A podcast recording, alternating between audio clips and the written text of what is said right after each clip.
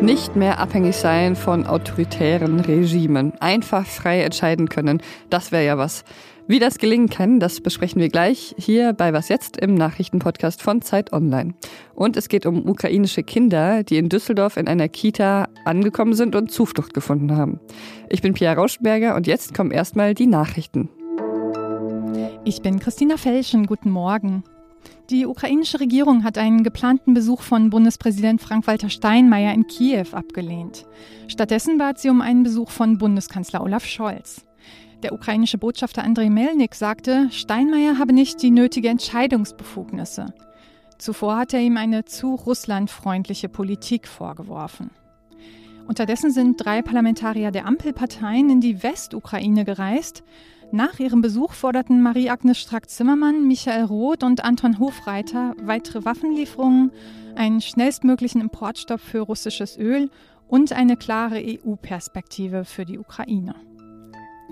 Nach ihrem Besuch in Mali will Außenministerin Annalena Baerbock den MINUSMA-Einsatz der Bundeswehr im Land doch verlängern. Die EU hat ihre Ausbildungsmission eben erst gestoppt, weil Malis Armee offenbar mit russischen Kämpfern zusammenarbeitet. Auch Baerbock hatte Zweifel am Mandat der Bundeswehr im Land geäußert. Heute reist sie nach Niger weiter. Mit der dortigen Regierung will sie unter anderem darüber sprechen, welche Folgen der Ukraine-Krieg auf die Lebensmittelversorgung im Land hat. Redaktionsschluss für diesen Podcast ist 5 Uhr.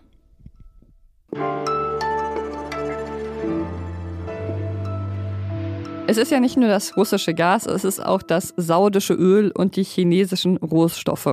Der Wohlstand in Deutschland ist auf dem ein oder anderen Kompromiss gebaut und der Krieg in der Ukraine legt das nochmal in aller Brutalität offen, wie abhängig Deutschland von autoritären Staaten ist. Dabei gibt es nun aus der Ampelkoalition so einige Bekenntnisse zu mehr Werten in der Wirtschaft. Außenministerin Annalena Baerbock sagt, das Land müsse sich seinen wirtschaftlichen Abhängigkeiten intensiv stellen. Und selbst Finanzminister Christian Lindner rät deutschen Unternehmen bevorzugt, mit den Nationen ins Geschäft zu kommen, die nicht nur Handelspartner sind, sondern auch Wertepartner sein wollen. Von was wir uns abhängig machen sollten und von was nicht und wie das gelingen könnte, das bespreche ich jetzt mit meiner Kollegin Petra Pinsler, die Hauptstadtkorrespondentin für Wirtschaftspolitik ist. Hi Petra. Hallo. Mein Eindruck ist ja, Deutschland ist wirtschaftsgetriebener als andere Länder und stärker abhängig von Staaten, von denen man vielleicht lieber nicht abhängig wäre. Stimmt der Eindruck? Das stimmt eindeutig. Und das war ein Teil unseres Erfolgsmodells, muss man tatsächlich sagen, über das letzte halbe Jahrhundert oder sogar noch mehr als ein halbes Jahrhundert. Das Modell ist ganz einfach. Wir holen die Rohstoffe aus vielen Ländern dieser Welt, verarbeiten sie dann hier und verkaufen an viele Länder in dieser Welt dann die Produkte, die daraus gefertigt worden sind. Und ein Großteil des Wohlstandes bleibt dann eben hier und hat den Wohlstand dieses Landes begründet. Mhm. Das ist ja so dieses Motto der 50er Jahre ähm, mit dem Mercedes, die Demokratie in die Welt tragen, Wandel durch Handel. Aber so richtig geklappt hat das ja nicht. Das wird ja jetzt eigentlich relativ deutlich, oder? Also das war so ein bisschen der, der, der Firnis, den wir oben drüber gelegt haben, dass wir das behauptet haben und zum Teil natürlich auch geglaubt haben. Also es gab durchaus, und da würde ich auch einen Unterschied machen zu dem, was wir in vielen anderen Ländern gemacht haben, in der Ostpolitik, also die Entspannungspolitik bei Brand, wo man sich gegenüber der Sowjetunion geöffnet hat und gesagt hat, da kommt eine Annäherung dann auch erstmal über das wirtschaftliche Handeln und dann aber auch politisch. Das war in der Zeit sehr sinnvoll. Aber es gab eben auch viele andere Länder, bei denen wir, naja, so getan haben, als ob wir mit dem Mercedes die Demokratie bringen. Und am Ende hat uns das äh, Verkaufen des Mercedes, glaube ich, mehr interessiert als die Demokratie. Die Ampelkoalition will die Strategie ja jetzt grundsätzlich ändern. Wie soll das gehen? Sie wollen überprüfen äh, unsere, unsere Abhängigkeiten. Das klingt erstmal sehr schön, ist aber im Detail natürlich total trickreich, weil wir im Moment uns einer Welt gegenüber sehen, wo anders als in den letzten 20 Jahren man nicht mehr glaubt oder immer weniger Regierungen und Staaten glauben, dass man die Wirtschaft so komplett unabhängig von der Politik machen soll. Das war ein bisschen auch das, worauf unser Erfolg beruhte. Es hat eben, haben viele Länder die Rohstoffe an uns verkauft und wir haben sie gekauft und jetzt sagen eben immer mehr dieser Rohstoffländer, nee, so einfach machen wir das nicht. Und immer mehr autoritäre Diktaturen setzen Rohstoffe dann eben auch als Waffen ein. Wir sehen das bei Russland mit dem Gas ganz eindeutig, aber die Gefahr ist eben auch deutlich bei China da, die ganz viele Rohstoffe haben, die wir dringend brauchen. Beispielsweise diese sogenannten seltenen Erden, die so selten tatsächlich gar nicht sind, aber die Extraktion ist eben ziemlich schwierig und davon kommt ein Großteil aus China. Ja, welche Möglichkeiten gibt es denn, sich davon dann trotzdem irgendwie unabhängig zu machen? Oder ist es einfach voll, völlig unrealistisch, weil wir einfach zu angewiesen sind auf Rohstoffe aus diesen Ländern? Also ich glaube, es ist eine Illusion zu denken, wir könnten uns völlig unabhängig machen.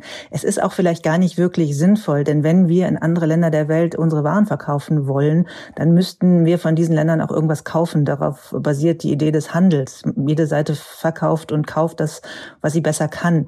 Aber was wir natürlich schon tun sollten, ist das, was man diversifizieren nennt. Also die Abhängigkeit, die die letzte, die große Koalition, also die letzte Regierung uns mit Russland beschert hat, indem sie vor allem auf einen Gasanbieter gesetzt hat, das war falsch. Da muss man schauen, dass man andere Länder dazu bekommt. Der Wirtschaftsminister ist ja deswegen eben erst in Katar gewesen. Das ist auch nicht gerade eine Demokratie oder es ist keine Demokratie. Aber man muss eben auch dann noch in andere Länder schauen. Und da könnte uns tatsächlich die Energiewende helfen, wenn nämlich wir irgendwann nicht mehr vor allem unsere Energie mit Öl und Gas produzieren, sondern beispielsweise mit Wasserstoff, dann können da ganz andere Länder das anbieten. Denn Sonne haben viele Staaten.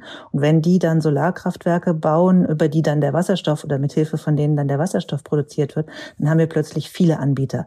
Eins ist noch ganz wichtig, glaube ich, ähm, das, was man unter dem sogenannten Einsparen oder der Kreislaufwirtschaft versteht. Je weniger Rohstoffe wir aus dem Ausland brauchen, weil wir sie hier sehr klug und sehr wenig verwenden oder dann möglicherweise sogar recyceln, desto weniger abhängig sind wir. Vielen Dank dir, Petra. Okay, bitte. Tschüss.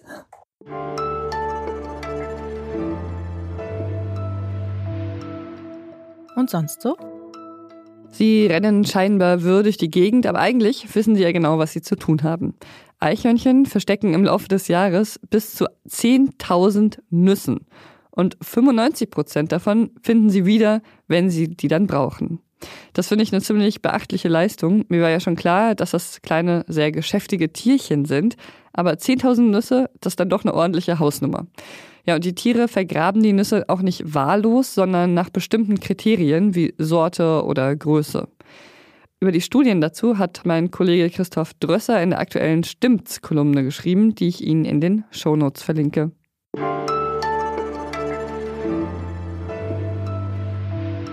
Wenn ukrainische Kinder in Deutschland ankommen, erwarten sie viele unbekannte Gesichter, viele unbekannte Orte, eine fremde Sprache und manchmal auch ein wenig Leere, wenn vielleicht ein Elternteil fehlt oder sogar zwei. In Düsseldorf gibt es eine provisorische Kita, die diesen Kindern ein klein wenig Alltag zurückgibt. Wie ein Raum in einem Verwaltungsgebäude zu einem Zufluchtsort wurde, kann mir jetzt André Schenk erzählen. Er ist freier Journalist und war in Düsseldorf und hat mit den Kindern und den ErzieherInnen gesprochen. Hi André. Hi Pia, freut mich, ähm, da zu sein. Wie geht's denn den Kindern in dieser Kita? Ja, es kommt ein bisschen auf die Kinder an, beziehungsweise wie lange sie schon in dieser Kita sind diejenigen, die schon etwas früher kamen, die hatten mittlerweile auch schon ein bisschen Zeit, um sich zumindest mal ein Stück weit einzuleben und sozusagen auszuatmen. Also die neu angekommenen haben das ein bisschen schwerer. Die müssen halt einfach noch realisieren, dass sie in, einem, in Sicherheit sind, dass sie in einem Safe Space quasi.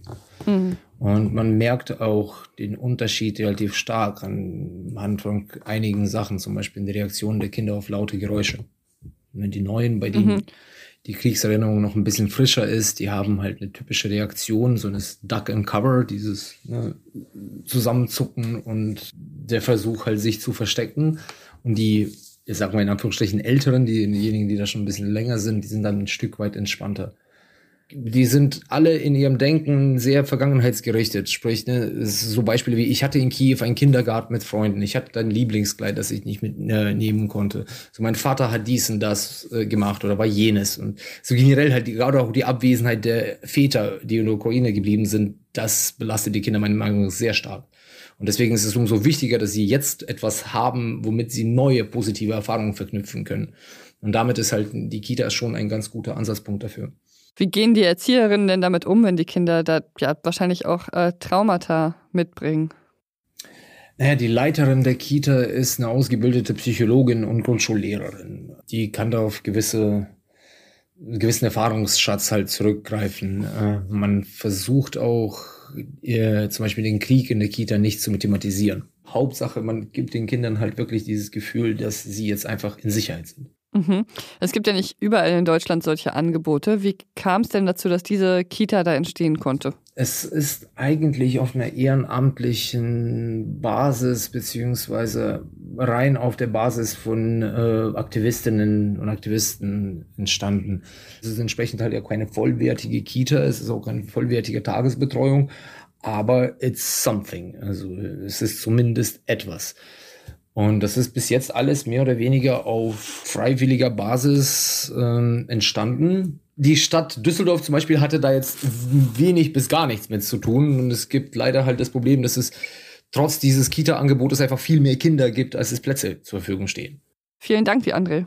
Vielen Dank auch in dir. Und das war was jetzt für heute Morgen. Was jetzt Zeit.de ist unsere E-Mail-Adresse, an die Sie uns gerne wie immer schreiben dürfen. Ich bin Pia Rauschenberger. Machen Sie es gut.